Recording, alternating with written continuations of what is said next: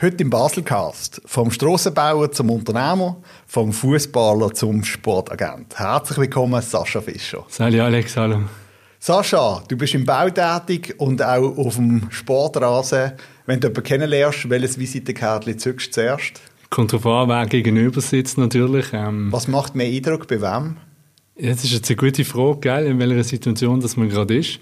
Aber grundsätzlich versuche ich immer zuerst über mich als Person zu reden und nicht wirklich äh, mich über meine Jobs zu definieren. Elegant ausgewichen. Gut gesehen, gell? Ja, aber du musst ja zugeben, dass Sportagent hat einen gewissen Sexappeal. Hat einen gewissen Sexappeal, weiß ich jetzt nicht, kann ich jetzt so nicht beurteilen, aber es ist sicherlich ganz ein interessantes Metier, auf jeden Fall. Komm, wir fangen mal zuerst äh, bei dir an, bei deiner Geschichte. Äh, du hast eine ganz spannende Geschichte. Du hast äh, deine Lehre gemacht äh, im Bauwesen. Was, was hast du gelernt? Ich habe Strassenbau gelernt, ja. Was Strassenbau sind das? Welche sind das? Wenn man an einer Baustelle vorbeifährt, sieht man ganz viel mit den gelben Westen. Wer macht dort was? Also, im Sommer haben sie wahrscheinlich nicht einmal eine Weste an, aber dann im Winter sind es die mit orangen Jacken, der orangen Hosen, die wirklich draussen auf der Straße sind und die Strassen bauen, wie es der Name schon sagt. Das sind die Wegleitungen, die Strassenoberfläche, die Instandstellung und all diese Sachen. Und dort hast du alle Stufen durchgeschafft? Ja, ja, ich habe gestartet wirklich als Strassenbauer und habe nachher die Polierschule gemacht. Das ist sozusagen der Baustellenchef, habe dann ein Praktikum begonnen als Bauführer. Das ist dann der, der quasi die Baustelle leitet, auch aus administrativer Sicht und aus abrechnungstechnischer Sicht, Qualitätssicht. Und ja, habe dann so meinen nächsten Schritt gemacht was sehr spannend ist. Wir haben das ein bisschen verfolgt. Du hast, äh, du hast eine Idee gehabt für ein Produkt. Erzähl ein bisschen über das. Ja, das kommt aus dem Bau. Ich bin irgendwann an einem Punkt, da bin ich noch Projektleiter gewesen, ähm, auf einer Baustelle draus, wo wir einfach ein Problem erkannt haben. Und Aber, also was für eins? Ja, wir kennen, glaube ich, alle die, die Stahlplatten auf dem Strassenbau. Da sind wir alle schon zehnmal drüber gelaufen, wahrscheinlich schon mal gestolpert. Das sollte eben nicht sein und drüber gefahren mit den Autos. Ähm, die Stahlplatten brauchst du zum Gräben überdecken, dass man sie auch während dem Baustellenbetrieb kann überqueren kann. Und die Stahlplatten muss man von Gesetzeshalber anrampen. Die Anrampe hat man bis jetzt immer mit Asphalt gemacht. Asphalt ist nicht wirklich nachhaltig. Du musst sie immer holen für einzelne Stahlplatten. Das ist sehr teuer. Dann auch in der Beschaffung und nicht wirklich, ähm, wie soll ich sagen, zeitgemäß. Und dann haben wir entdeckt, dass da eigentlich eine Lösung annehmen müsste. Und du sagst mir, also du? Ja, ich und mein damaliger Geschäftspartner mhm. zusammen, ja, mhm. haben wir die Idee gehabt, hey, da muss irgendeinen einfachen Weg geben, eine Lösung, um das Ganze äh, für die Bauunternehmer kostengünstiger, für die ganzen Anwohner ein bisschen einfacher in der Handhabung und auch für die ganzen Velofahrer, Fußgänger sicherer zu machen, weil es ist halt einfach ein Stolperfall. Aber jetzt liegen ja in der ganzen Schweiz Tausende, Tausende von diesen Platten rum. Also hat es noch kein Produkt gegeben, das irgendwie in die Richtung gegangen ist? Es hat tatsächlich noch kein Produkt gegeben. Wir haben natürlich eine Forschung angestellt. Wir haben recherchiert, ob es schon ein Patent gibt, ob es da schon eine Idee auf dem Markt ist. Und 1999 hat irgendjemand in Los Angeles eine Patentanfrage gemacht für die genau gleiche Idee. Und wenn du die Zeichnungen anschaust, denkst du wirklich, das ist unser Produkt. Aber es ist nicht unser Produkt gewesen. und er hat es aber dann nie verfolgt, aus welchen Gründen auch immer. Und wir dann, ja, 17 Jahre später, haben wir das Ganze dann versucht, auf die Beine zu stellen. Wenn du sagst in Los Angeles, du Patent nicht äh, länderspezifisch anmelden? Du tust sie länderspezifisch anmelden, aber das wird trotzdem international registriert und somit siehst du jeden Eintrag oder jede mhm. Anfrage siehst du, wenn du recherchierst. Und dann, was, also was konkret haben wir jetzt genau erfunden? Ja, jetzt haben wir so eine Auffahrrampe erfunden, wo du quasi unter die Stahlplatte drauflegst, wo gleichzeitig eine Auffahrt hat. Der große Vorteil von dem ist äh, die Sicherheit. Du, du stolperst nicht mehr, weil du den Abstand von diesen 3 cm zwischen der Oberfläche von der Stahlplatte und dem Asphalt nicht mehr hast mit unserer Rampe. Du hast einen smoothen Übergang, wo du dann äh, einfach ganz einfach und sicher auch mit einem Rollstuhl oder mit einem Rollator kannst die Stahlplatten überqueren und auch mit dem Auto selbstverständlich, ohne dass es mhm. der bekannte, mhm. das bekannte Rumpeln gibt, das wir wahrscheinlich auch alle kennen. Mhm. Ja. Anscheinend hat es nicht so viel Unfall gegeben mit den Platten, mit den bestehenden Platten, dass das ein Problem gewesen wäre. Was ist der Aufhänger? Weißt, ist es, ist es, du hast gesagt, man muss das asphaltieren. Und auf eurer Webseite ist gestanden, ihr könnt das relativ einfach einfach auswechseln. Wo ist der Aufhänger jetzt aus Verkaufssicht? Der Aufhänger ist, es gibt, das ist schön an unserem Produkt, wir haben verschiedene Aufhänger, je nach Perspektive. Der Aufhänger für den Bauunternehmer ist in erster Linie, dass er Geld sparen kann.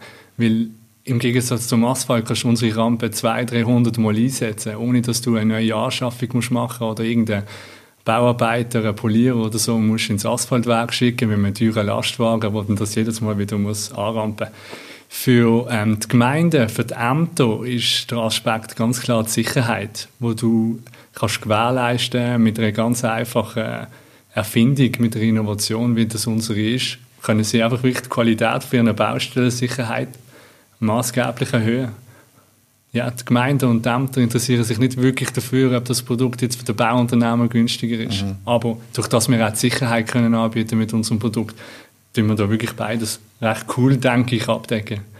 Kommen wir mal noch mit den unternehmerischen Aspekt an.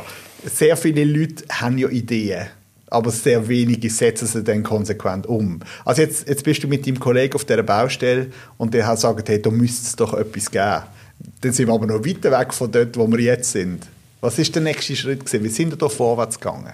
Ein Ideenaustausch. Das war wirklich ein sehr langer Prozess, gewesen, wo ich persönlich auch schon fast aufgehört habe. Da war mein damaliger Partner wirklich sehr viel fleissiger gewesen und hat ähm, nach Produzenten und so weiter gesucht, weil das ist einer der Hauptkniffe gewesen. Wir haben relativ schnell gewusst, wie das Teil soll aussehen, was es muss können, was es für Bedürfnisse muss abdecken, aber dann das wirklich auf den Boden bringen und dem ganzen Kind einen Namen geben, auch die Materialien so zusammenstellen, dass es frostausatzbeständig ist. Also, wo haben ihr da das Know-how hergeholt? Wir haben einfach gemacht, wir haben probiert. Wir haben es uns natürlich auch viel, viel einfacher vorgestellt. Aber wie es so oft ist, darf man sich nicht äh, schade oder Zeitel sein, um nicht Fachkräfte ins Boot zu holen, Informationen reinsaugen und einfach dann ausprobieren. Wir haben dann verschiedene Materialien getestet. Am Anfang sind sie ähm, zart gewesen es hat gar nicht gebracht, ähm, das Produkt zu bringen. Dann sind sie viel zu weich sie haben gerissen. Also wir haben vier Jahre gehabt, bis wir ein mhm. Material zusammengestellt haben, so dass es wirklich dann draussen anhand von unseren Qualitätsansprüchen genügt. Und wie hat er das finanziell gelöst? Also äh, kannst du sagen, wie, lang, wie viel braucht man, um so eine Idee zu realisieren? Das ist natürlich sehr individuell und das kann man nicht so pauschal sagen, aber ich kann sagen, dass wir sehr geschwommen haben zu diesem Zeitpunkt. Wir haben wirklich alle unsere Reserven, die wir zur Verfügung haben, aus dem eigenen Sack zusammengebracht und wir haben so fest an das Produkt geglaubt, dass es keine Diskussion war, das zu machen. Und Investoren suchen? Hey, haben wir am Anfang nicht wollen, mhm. will ich auch jetzt nicht unbedingt, ähm, weil wir können uns äh, selber refinanzieren. Natürlich macht es irgendwann einmal den Sinn, wenn du so groß bist oder so groß möchtest werden, dass du strategische Partner ins Boot holst, auch dort wieder mit dem Hintergrund Know-how, wo du selber nicht hast, ähm, reinzuholen, wo dich dann ergänzt und somit auch relativ schnell weiterbringt. Oh, dann haben wir das Produkt ähm, erfolgreich fertig entwickelt und sind auf dem Markt. Yeah. Jetzt B2B-Business, oder? Also das ist jetzt nicht etwas, was du im Coop oder in der Mikro gehst holen. Gut, du bist Strassenbauer gewesen, du hast die Branche kennt. Aber nichtsdestotrotz stelle ich mir vor, jetzt kommt der Sascha rein und sagt so, ich habe jetzt eine Lösung für etwas, was 60 Jahre anders gemacht worden ist. Also, erzähl mal. Das erste, das erste Verkaufsgespräch, wie ist das gelaufen? Ja, du sprichst natürlich etwas mega Wesentliches an. Es war äh, nicht ganz einfach. Gewesen. Ich sage jetzt einmal, der Bau im Allgemeinen ist, was Innovationen anbelangt, eher träge wie fortschrittlich.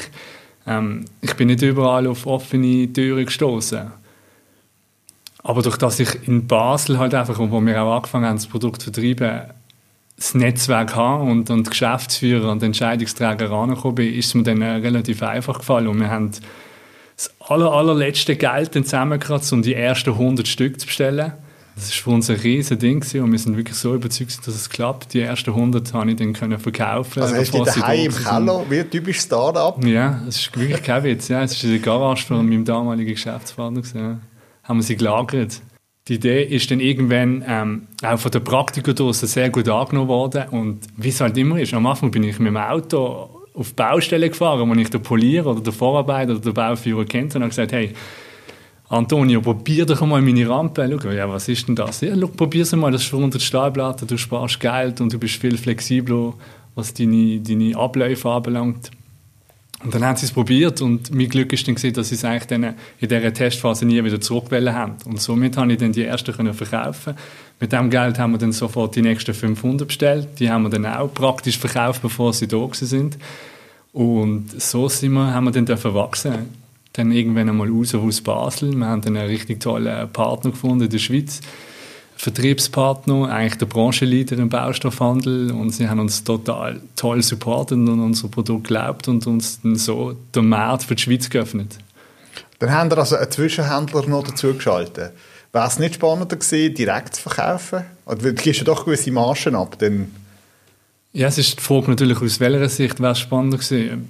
Klar, aufgrund von der Marge kannst du das so sagen, aber unser Ziel war, möglichst schnell in den Markt kommen, weil was du hast in dieser Branche ist eine Kopiergefahr von diesem mhm. Produkt. Aber haben ihr jetzt ein Patent drauf? Wir haben ein Patent für komplett Europa und äh, England, mhm. Großbritannien, ja. Und jetzt habe ich aber gesehen, auf Facebook, so schlecht scheint es nicht zu laufen. Also, du, also mal grundsätzlich in Basel habe ich das Gefühl, ich sehe ich sie überall. Ähm, was auch interessant ist, die Vermarktungsstrategie. Auf der einen Seite postest du Fotos vom Louis Vuitton an in der Freien Straße. Dann hast du eins mit einer schönen Dame in Pose, aber auch eins mit einem Pferd. Also, ist da eine Strategie dahinter? Oder sind das Fotos, die du von den Leuten bekommst? Ja, genau. Das sind Fotos, die ich von den Leuten kriege. Das ist natürlich immer doppelt erfreulich, weil ich merke auch, mein Umfeld oder die Leute nehmen das bewusst wahr. Sie sehen es. Und es zeigt natürlich am Ende des Tages, dass die Rampe sehr ähm, vielseitig einsetzbar ist und in ganz verschiedenen Situationen kann helfen der Bauunternehmer und eben der Gemeinde, der Städte, der Bauherren. Wie geht es jetzt weiter international? Was haben wir dort schon können rissen ja, Oder verlegen? Verlegen. Anrampen. Anrampen. Ja. ähm, wir sind in Schweden, haben wir einen Partner gefunden, auch wieder, ein Distributor, wo, wo für uns hier oben die ganzen Verkäufe äh, tätigt, mhm. organisiert, weil du kannst schlichtweg nicht überall sein. Wir müssen mit unserem Produkt können wir nicht per Internet oder so verkaufen, weil erstens ist es ein Produkt, das niemand kennt auf dem Strassenbau, es hat es vorher nicht gegeben. Wegen dem ist es extrem wichtig, dass wir draußen bei den Leuten sind, auf der Baustelle sind. Ähm, Aber das heisst, du gehst dann auf Schweden? Ja, ja. Oder, also haben wir schon Mitarbeiter jetzt? Ähm, wir haben die Assistentinnen, die wir uns teilen, zusammen mit der Sportagentur, die das ganze Backoffice machen. Mhm. Und ich mache es wirklich immer so, dass ich in einen Landgang dort eigentlich versuche, den Branchenleader für mich zu gewinnen, mhm. von der Idee zu überzeugen und der dann den ganzen Vertrieb übernimmt. Weil der kennt die Leute, der kennt Polieren dort in den Städten, in den Gemeinden und Entscheidungsträger, das ist für mich gar nicht möglich. Wenn ja. ich einem schwedischen CEO von einer Bauunternehmung anrufe und sage, hey, was willst du, oder? Ja, in anderen Ländern hast macht kein, Sinn, ja. Ja, ja hast gar ja. keinen Zugang. Hast überhaupt keinen Zugang. Und wegen dem teilen wir sehr gerne die Marge, in der Hinsicht darauf, dass sie dann das Produkt können breit streuen und für uns stimmt es dann trotzdem. Und wie sind wir jetzt im Businessplan unterwegs? Ja, hättest du mir das mal vor einem Jahr gefragt, hätte ich gesagt, perfekt. Und dann ist der Käfer gekommen, der uns glaub, in sehr vielen Branchen schadet. Ich höre immer, ja, der Bau läuft ja gut, der Bau läuft schon gut, aber die Investitionen bleiben eben schon weg. Und durch das ich nicht reisen kann, in der Schweiz läuft unser Produkt wirklich super, das kann man sagen. Es hat einen Anklang, aber ich muss das jetzt wirklich auch groß machen und versuche in Deutschland, in Österreich, in Schweden in Dänemark und überall, wo, wo wir das Potenzial von diesem Produkt sehen, an die Leute zu bringen. Und das kann ich nur, wenn ich vorbeigehe. Es zeigt, dass sie es können können, dass sie es können wirklich auf der Baustelle testen können. Mhm. Und ja, ich kann nicht können reisen. Ich habe, glaube ich, eine Tour können machen in Deutschland, wo ich vier Tage mit dem Auto unterwegs bin. Aber der Zeit und wegen dem, ich habe schon ein Jahr verloren jetzt, aber mhm. der Glaube an das Produkt ist da und die Bauwirtschaft wird sich auch in Sachen Investitionen wieder sehr erholen. Ja. Wir behalten das auf jeden Fall im Auge. Freue mich, ja.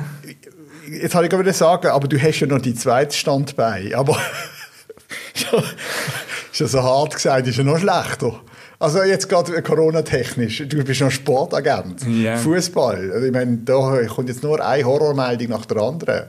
Das ist so, ja, das ist nicht ganz einfach in der Tat. Ähm, wir sind natürlich davon abhängig, dass es Transfers gibt, dass Verträge verlängert werden. Das ist unser Business Case. Wir können dann unseren Teil von, von diesem Batzen verdienen. Und das ist im Moment schon ziemlich schwierig, weil Clubs halt sehr unter Druck sind. Sie dürfen keine Leute ins Stadion mhm. nehmen. Anders als in anderen Ligen ist es ähm, in der Schweiz so, dass die Clubs sehr von den Zuschauern abhängig sind, auch was das Budget anbelangt und so weiter. Und wenn der Budgetposten wegfällt, fehlt sehr viel Geld und das Geld sparst wahrscheinlich als erstes oder was am meisten einschenkt bei den Clubs ist bei den Transfers, bei den Spielerlöhnen. und somit an der ersten Mannschaft. Und da sind wir schon ein bisschen eingeschnitten, das ist so. Eben, wenn man dir zulässt, haben wir das Gefühl, du weißt, von was du redest. Einfach für den normalen Menschen, oder? Ist ein Sportler, also ein Sportagent oder ein Fußballsportlervermittler, ist so wirklich ein riesen Fragezeichen. Ich habe mal, ich habe noch mal gegoogelt, was es braucht, um diesen Beruf zu erlernen. Okay, bin Und in, gespannt. Ja, in Deutschland musst du 500 Euro pro Transferperiode einzahlen und musst ein polizeiliches Führungszeugnis. Das sagt ja schon alles. Ja, ja, ja, es ist... Ähm, Das sagt ja schon alles. Und ehrlich sind, wenn wir ehrlich sind, dann sind sie immer, sind sie immer Cousin. Cousin, Brüder und Vater. ja, das ist ein Problem tatsächlich. oder, äh, Also jetzt seriös. Wieder seriös. Also, was, was die Sportler vermitteln als Beruf? Ich meine, kannst du den lehren? Da gibt es keine Lehre. gibt keine Lehre, nein. Was Irgendwie- musst du können? Wo, du, schaffst, du schaffst ja jetzt bei Häusler, Wertmüller und Heiz. Richtig? Korrekt. Ich meine, das ist natürlich der Name in der Schweiz. Noch eine andere Frage, in Klammern. Ähm, auf der Webseite ist der Heiz nicht mehr drauf. Stimmt. Ist jetzt das Häusler, Wertmüller, Fischer? Noch nicht. Ich hoffe, so bald. Okay. Nein, der Georg Heitz hat uns ähm, verloren für Ja. eine nächste Aufgabe, für einen wundervollen Job, den er dürfen annehmen In Chicago Er ist dort Sportdirektor geworden. Und das ist für uns absolut eine logische Konsequenz. Und wir haben eine riesen Freude für ihn, auch wenn es sehr weh tut, so im Mhm. Alltag, den Georg Heitz nicht mehr um sich zu haben. Aber Ähm, das heisst, der Firmenname bleibt jetzt so? Für den Moment, ja. Ja, okay. Und dann hast du dort auf jeden Fall, man sieht, du bist da in einem professionellen Umfeld. Total. Jetzt sag noch mal, eben als Spielervermittler, es ist schon so, äh, der George Mendes ist ja anscheinend einer von der, von der Größten. Und der hat wirklich die grossen Weltstars dabei. Ähm, gemäß den Artikeln, die ich gefunden habe, verdienen die bis zu 50 Prozent mit, auch an den Werbedeals.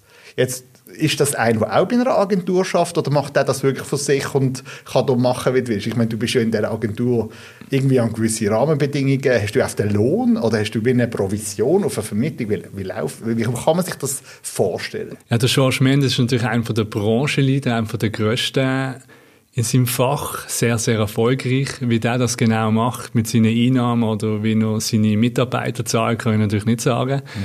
Ähm, bei uns ist es so, wir sind ein junges Unternehmen, trotz der die Herren Häusler, Wertmüller halt schon sehr lange in der Branche sind. Ähm, haben wir frisch gestartet in dieser neuen Funktion, auch als Agenten, als Menschen, die Clubs beraten oder auch der Fußballverband. Und ja, wir legen jetzt den Fokus nicht wirklich darauf, da jetzt schnellstmöglich sehr viel Geld zu verdienen, sondern unsere gute Reputation aufzubauen und mit jungen Menschen dürfen einen Weg zu gehen, der extrem spannend ist, auch als Fußballfan von mir. Das ist einfach eine tolle Geschichte. Aber ich, ich, weißt, ich verstehe es noch nicht ganz. Jetzt bei einer Plattenfirma, oder?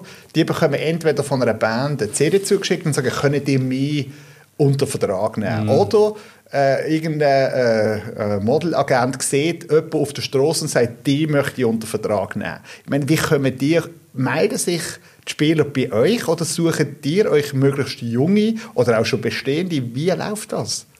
Das ist eine ganz spannende Frage. Ähm, es ist so wie es auch. Es ist ähm, mittlerweile in den zwei Jahren, wo wir jetzt in der Branche sind, haben wir uns schon Gott sei Dank eine recht coole Reputation auch als Agenten können arbeiten und somit kommen auch Spieler, Väter schon automatisch zu uns, ohne dass wir sie quasi akquirieren. Das ist natürlich auch den drei Namen zu verdanken. Oder? Das heißt aber schon, dass es eher junge Spieler sind, die dann kommen. Es ist unterschiedlich, man kann es so nicht sagen. Wir haben sehr etablierte Spieler in der Super League, ähm, wo vielleicht in dem Moment, wo wir auf dem Markt gekommen sind, nicht ganz zufrieden mit ihrer Agentur sind, die uns dann aufgesucht haben. Selbstverständlich eben, wie ich gesagt habe, durch die Reputation von diesen drei Herren macht es das schon so sehr viel einfacher, mhm. weil sie sehr, sehr erfolgreich in dieser Branche schon sind. Und ja, aber unser Hauptaugenmerk liegt eigentlich schon in der Entwicklung von jungen Fußballern. Wir versuchen die in einem humanen Alter eigentlich an uns zu binden, mit äh, reinem Motiv, mit guten Ideen, wie wir denken. Und wir versuchen das einfach ein bisschen anders zu machen. Wir sind uns nicht aus reinen Vermittler oder aus reinen Dealmakers, sondern wir wollen wirklich von 16-Jährigen mit denen zusammen ihre Karriere planen. Wir wollen ihnen ähm, wie einen Weg aufzeigen, was es braucht in Sachen Ethik, Moral, Arbeitseinstellung mhm. und so weiter. Und ja, mit ihnen dann groß werden. Das heißt, du hast mit deinen Spielern, die du betreust, auch sonst Kontakt. Also das ist nicht nur in dem Moment, wo der Unterschrift gemacht Das ist wird. unser Anspruch und das ist auch etwas, wo uns eine gewisse Sicherheit gibt oder wo wir uns auch auf gewisse Art können abheben damit. Ähm, als Berater in der Schweiz kannst du keine Mandatsverträge machen, die zwei Jahre gelten, sondern die können nach Schweizer Recht jederzeit gekündigt werden, außer zu Unzeiten. Und somit ähm, spielt uns das natürlich ein bisschen in die Karte, weil wir wollen äh, Vertrauensverhältnis aufbauen. Ich bin je nach Spieler, je nach Spielertyp ein Freund, ich bin je nach Spielertyp ein älterer Bruder, ich bin je nach Spielertyp einfach ein Sparingspartner für seine Ideen, für seine Wünsche, die er hat und ja. Und nochmal die Akquise genau, wie läuft die zu den Spielern? Ja, das ist ein ganz spannender Prozess. Die grossen Agenturen oder die meisten Agenturen haben sehr viele Scouts, die auf dem Fußballplatz sind, zwischen U15, U18, U21 und natürlich auch in den Profiligen, die an das Match gehen. Die Spieler dann manchmal auch nur aus Spass so beurteilen, weil sie Freude am Fußball haben. Und irgendwann kriegst du auch die Information, oder, wo dir einer anruft und sagt, hey Sascha, du 16 vom FCB, dort hat einen Innenverteidiger, der ist eine Granate, den musst du mal anschauen. Dann gehst du den Spieler anschauen, machst dir selber ein Bild. Wenn du dann immer noch ein gutes Gefühl hast, dann redest du vielleicht einmal mit Clubverantwortlichen, mit Mitspielern, die ihn kennen. Und du schon mal ein bisschen sondieren, ältere Berater, was sind seine Ziele, was sind seine Pläne. Dann nimmst du Kontakt auf mit dem Spieler, wenn du ihn selber akquirierst. Und dann äh, fängt eigentlich ein sehr spannender Prozess an. Wir legen sehr viel Wert darauf, wer ist der Mensch dahinter. Wir schauen nicht nur auf, wie shootet er auf dem Platz. Das ist selbstverständlich ganz ein wichtiger Punkt, aber nicht wirklich der entscheidende, ob wir einen zu uns einen Tag durchnehmen oder nicht. Ich treffe dann die Eltern, wir treffen die Eltern, tauschen uns aus, wir äh, versuchen zu erahnen, was ihre Motive sind. Wir haben schon Spieler nicht genommen in unsere Agentur, weil wir einfach gemerkt haben, die Motive der Eltern sind nicht die richtigen, sind nicht die, dass, es, dass der Sohn soll Spass haben mhm. Dass er Freude dass er sein Leben so soll wie er es möchte, sondern wir sind halt auch das Geld sind. Und das sind nicht die richtigen Motive. So wird der Sohn ziemlich sicher nicht Erfolg haben, weil er schon von Anfang an den Druck spürt, müssen Geld heizbringen und die Familie so zu unterstützen, was sicherlich nicht der richtige Ansatz ist, wie ich gesagt habe. Und das ist schon sehr wichtig. Ich gehe dann mit dem Spieler essen, wenn man dann merkt, okay, die Motive stimmen von der Familie, vom Spieler selber, dann äh, muss ich sie besser kennenlernen, weil es ist ganz, ganz wichtig, dass ich den Spieler mag. Also Sympathie ist ein ganz mhm. wesentlicher Punkt, weil ich bin so oft mit den Spielern unterwegs, mache so viel, bin so eng in Austausch, dass es einfach, äh, wenn das Handy klingelt und ich sehe den Namen XY, dann muss ich freuen, dass er mir anruft. Und umgekehrt muss das genau gleich sein. Ich muss sagen, ah, schau, mein Agent läutet da, mega cool. Ich muss mich jetzt mit ihm austauschen. Nur wenn du diese Basis hast, kannst du nachher alles andere aufbauen. Die ganze Werbpyramide, die ganzen ethischen Sachen, die sehr wichtig sind und auch ja, die Spieler da bringen, dass sie es dann könnten schaffen. Weil der Weg zum Profifußball, auch wenn du in der U18, oder U21 vom FC Basel spielst, ist noch unendlich weit. Das heißt, ihr sucht euch eigentlich Spieler oder eben, sie finden euch, man macht zusammen ab und sagt, wir schauen mal, was wir zusammen können erreichen können. Aber das heißt, dann müsst ihr euch nicht in dem Sinn schon einen Lohn zahlen, sondern ja. ihr habt wie bei einem Haus, wenn es verkauft wird, habt ihr habt ihr eine Provision. Oder ja, genau. Ja. Ja. Bei Abschluss von einem Vertrag oder, oder bei einer Verlängerung von einem Vertrag, dann verdienen wir zusammen mit dem Spieler damit. Und das ist auch völlig okay so. Wir verlangen nicht von einem Spieler einen Managementvertrag, wo er uns jeden Monat 10% ja. von seinem Gehalt abdruckt. Das wollen wir explizit nicht. Und, und wie ist das? Das ist auch etwas, was ich nicht verstanden Wenn du in der Zeitung lesest, es hat einen Transfer von 50 Millionen bekommt denn das der Spieler oder bekommt das, ist das, wird das aufteilt, den Spieler vermitteln und da gibt es eine, eine, Provisionsvereinbarung, wie viel Prozent. Weißt, schlussendlich müssen die Clubs das Geld irgendwo auch wieder reinholen, aber es kann nicht sein, dass einer auf die Hand 50 Millionen bekommt. Also die Zahlen, die du einmal in der Zeitung oder in den Medien und so liest, sind natürlich Transfersummen. Die Transfersummen gehen zwischen Club, wo im sozusagen unter Vertrag hat mhm. und zu dem Club, wo er später dann wechselt. Das ist so der Wert, wo die Clubs oder die Branche den Spielern gibt, die müssen für das dann eine Ablöse zahlen. Und das kriegt eigentlich dann der Club, wo, wo ihn ausgebildet Club, hat ja. oder wo er als letztes gespielt hat. Und wie ist es, wenn jetzt, die haben ja sehr hohe Gehälter, das haben wir auch schon vielmal diskutiert, privat.